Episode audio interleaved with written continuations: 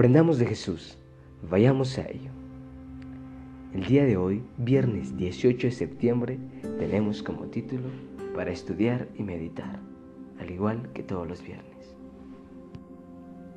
Mis descendientes adorarán al Señor y hablarán de Él toda la vida. Salmos 22:30 Dios ha llamado a su iglesia en este tiempo como llamó al antiguo Israel, para que se destaque como la luz en la tierra. Por medio de la poderosa hacha de la verdad, los mensajes de los ángeles primero, segundo y tercero, la ha separado de las iglesias y del mundo para colocarla en sagrada proximidad a sí mismo. La ha hecho depositaria de su ley y le ha confiado las grandes verdades de la profecía para este tiempo como los santos oráculos confiados al antiguo Israel con su sagrado cometido que ha de ser comunicado al mundo. Los tres ángeles de Apocalipsis 14 representan a quienes aceptan la luz de los mensajes de Dios y salen como agentes suyos para pregonar las amonestaciones por toda la anchura y la longitud de la tierra. Cristo declara a quienes lo siguen, sois la luz del mundo. A toda alma que acepta a Jesús, la cruz del Calvario dice, he aquí el valor de un alma. Id por todo el mundo, predicad el Evangelio a toda criatura. Esto nos lo dijo Jesús en Marcos 16:15. No se ha de permitir que nada estorbe esta obra. Es una obra de suma importancia para este tiempo y ha de ser tan abarcadora como la eternidad. El amor que Jesús manifestó por las almas de los hombres en el sacrificio que hizo por su redención impulsará a todos los que lo sigan. Cristo acepta con gozo los servicios de cualquier ser humano que entrega a. Asocia al humano con lo divino con el fin de comunicar al mundo los misterios del amor encarnado. Sea este amor el objeto de vuestras conversaciones, de vuestras oraciones y de vuestros cantos. Llenen el mundo con el mensaje de su verdad y lleven ese mensaje hacia las regiones lejanas. Y vaya que sí Jesús acepta cualquier don que tú tengas. Hemos visto que Jesús acepta tu don tal cual es, que lo santifica y que lo va puliendo cada vez más para la obra de Dios. Lo hemos visto durante esta lección que Jesús acepta tu don, te ama tal cual eres, te acepta por su gracia infinita y aparte de eso, acepta tus cánticos, acepta tus alabanzas y acepta que, es, que lo utilices para compartir de Él. Y Él no solo lo deja así, sino que santifica cada uno de tus dones para que así sean mejores. En este mundo debemos de estar hablando constantemente de Jesús, diariamente. No debemos de cesar de hacerlo. Pero muchas veces no lo hacemos. Y dices, es que soy joven para predicar de Jesús. Es que me da miedo, es que soy tímido, es que siempre hay pretextos. Exacto, siempre hay pretexto para una obra, para algo que no quieres hacer. Solo di, no lo quiero hacer y pues se comprende. Pero si no lo haces, recuerda que no estás cumpliendo con tu misión de ser amigos para Dios. Así que aprende a hacerlo. Es que empiezo mañana, es que empiezo otro día, es que empiezo cuando esté más seguro, es que empiezo cuando haya recibido cinco clases de cómo hablar en público, es que empiezo cuando sepa, eh, empieza ya. ¿Por qué tardarte tanto? ¿Por qué? Solo el sabio sabe que la vida es corta y que tarde o temprano morimos. Así que ¿por qué no empiezas ya si nuestra misión es esta? Llegar y compartir el mensaje de los tres ángeles. Entonces, ¿por qué esperar tanto?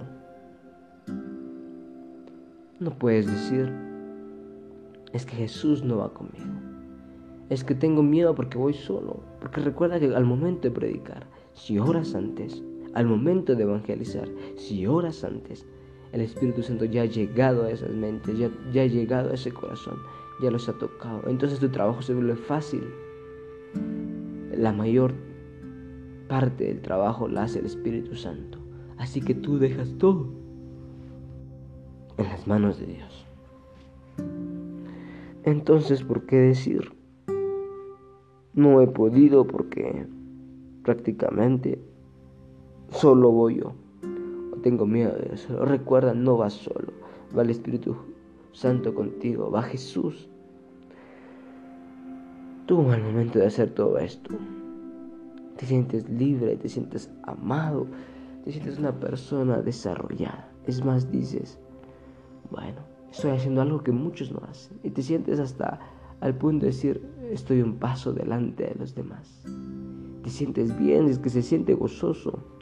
Ya sea, como te he dicho y lo diré, el predicar de Jesús lo podemos hacer de diferentes maneras. Virtualmente, de cara a cara, oye, con nuestro testimonio, con nuestro testificar, con varios métodos. Solo es que tú decidas con cuál tienes que estar bien y cuál quieres llegar. Obviamente que el de testimonio y testificar es importantísimo. Ahora solo decide cómo lo quieres hacer. Después vienen acá en la lección las preguntas para dialogar. Y nos hace esta pregunta. ¿Cómo identificas los mensajes de los tres ángeles de Apocalipsis 14, la esencia de la iglesia adventista del séptimo día? Bueno, en un Dios. Esto es amoroso, ya que lo que nos quiere dar a entender es que Jesús pronto vendrá por aquellos que estuvieron, hicieron y, y trataron de ayudar a esa gente comprender de Él, de Jesús.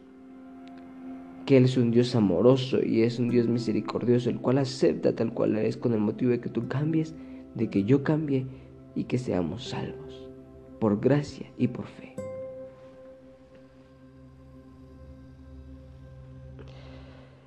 Después nos dice que pensemos en el sábado y en la importancia que debe de ser y que pensemos que las cosas han cambiado. Que a diferencia de como antes, de que para ir a un monte, porque en un monte se adoraba en específico a Dios los sábados, tenías que caminar varios kilómetros, quizás hasta 10, 20, 30 kilómetros. Pero que ahora pensemos en las posibilidades que existen. Las iglesias están casi cerca de tu casa. Y si no lo están, tienes auto. Y si no tienes, pues si mucho está media hora de caminar. Entonces, ¿por qué poner excusas de decir, bueno, es que no tengo y no puedo como ir allá? Es que esto y lo otro, es que siempre van a haber excusas y ya lo he dicho. Pero si estás decidido a cambiar, si estás decidido a estar dispuesto a entregarte y a hacer todo por Dios, las excusas se van a ir borrando. Y lo que tú veías como 30 minutos de caminar, se vuelven en 30 segundos de plática con Jesús mientras bajas se vuelve en comunión con Jesús, se vuelve en amor con Jesús. Entonces el sábado es importante, porque es una, parte de los mandamientos que son fundamentales que debes de cumplir. Y recordemos que si cumplimos los mandamientos de Dios, no es porque es por obligación. Si lo haces así, es porque aún estás mal. Debes ver tus prioridades en tu vida. Debes de aprender a amar a Jesús. Porque si lo haces porque la ley lo dice, si lo haces porque te han mandado a, repasar los mandamientos como 50 veces en tu casa, o si lo haces porque si no piensas que serás no salvo, estás mal. Tú haces esto, tú cumples toda su ley de Jesús porque lo amas, porque tienes una relación con Él y porque es tu pasión hacer y ser obediente de lo que Él te dice. Porque recuerda que la salvación es por fe y por gracia Así que replantéate esto y pregúntate si todo esto lo haces por obligación o lo haces por amor. Y después, quiero que te preguntes y te pongas a analizar. ¿Cómo puedes llevar el mensaje de la caída de Babilonia o el concepto de la marca de la bestia de la manera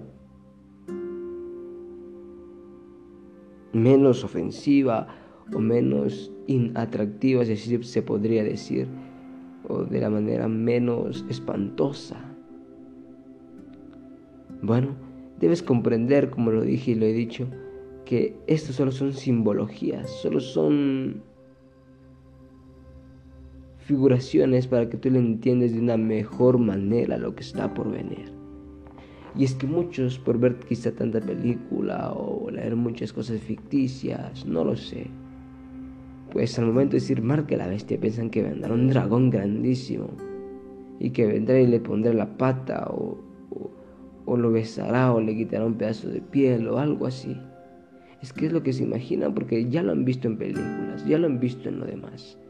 Pero recuerda que esto solo son simbologías, entonces tú debes de comprender que esto es para que le comprendas de una mejor manera y para que sea mucho más fácil que tú entiendas qué es lo que está por venir. Entonces, cuando leas Apocalipsis o cuando vayas y expliques de Apocalipsis, de todo lo que va a pasar, hazlo con amor.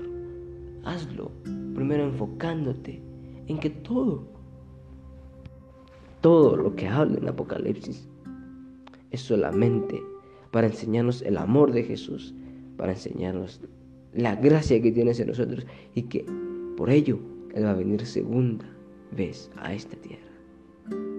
La mayoría de estas cosas que dicen en Apocalipsis de la profecía, de cada profecía, termina diciendo que Jesús vendrá por aquellos que confiaron en Él. Y es la mayor esperanza, es lo que debes de predicar. Sí debes de predicar y explicar de por qué y qué las simbologías y qué es lo que nos sucederá, qué es lo que pasará. Pero después de toda esta explicación, recuerda decir que todo, todo se enfoca en que Jesús viene pronto y que debemos estar preparados para que Él nos lleve con Él. Recuerda que este capítulo, este versículo de Apocalipsis 14, este libro de Apocalipsis, muchas personas le tienen miedo y hasta veces, hasta a veces al punto de no querer escucharlo y dicen, bueno, eso no debería existir en la Biblia. Pero ya te he dicho, en este mundo tú conoces a un amigo y a veces te cuenta cosas bellas de amor, te dice eh, una amiga, no sé, una persona, tu amigo y te dice, bueno, fíjate que hoy me fue bien, me fue excelente en tal cosa, pero a veces te dice, estoy mal, porque pues me caí o porque hice esto o lo otro. ¿Ves? Hay a veces días y hay cosas buenas y malas. En la Biblia no te digo que hay cosas buenas y malas, todo es bueno. Pero quizá tú lo interpretes como que toda la Biblia te habla de amor, de cariño, y al final te dice, bueno, debes estar preparado porque estas cosas pasarán. Debes de interpretar esto como amor. Porque si Jesús no te amara, no te contara qué es lo que viene, no te contara qué es lo que está por venir para ti. Si no te amara, pues te dejará ahí y tú ahí como que sin nada que saber qué es lo que está sucediendo, pues te quedarías tonto, te quedarías ignorante. Pero Él por su amor te da esto y te saca de la ignorancia para que estés preparado. Y no sufras cosas que quizás deben de sufrir otras cosas que no entienden, que esto pasará. Te ama. Que Apocalipsis es otro libro de amor, es lo que debes de hacer comprender a las personas. Porque te está enseñando sus planes. Y si te está enseñando sus planes es porque hay una relación entre tú y Él. Y esa relación tiene amor. Recuerda que esta lección es bellísima y lo único que quiero darte a entender y que Dios quiere darte a entender es de que debes de aceptarlo a Él, debes de amarlo y que debes decidir andar en su barca. Y recuerda, ante todo, ante todo fallo diario está la misericordia diaria y la gracia de Dios. Hasta mañana.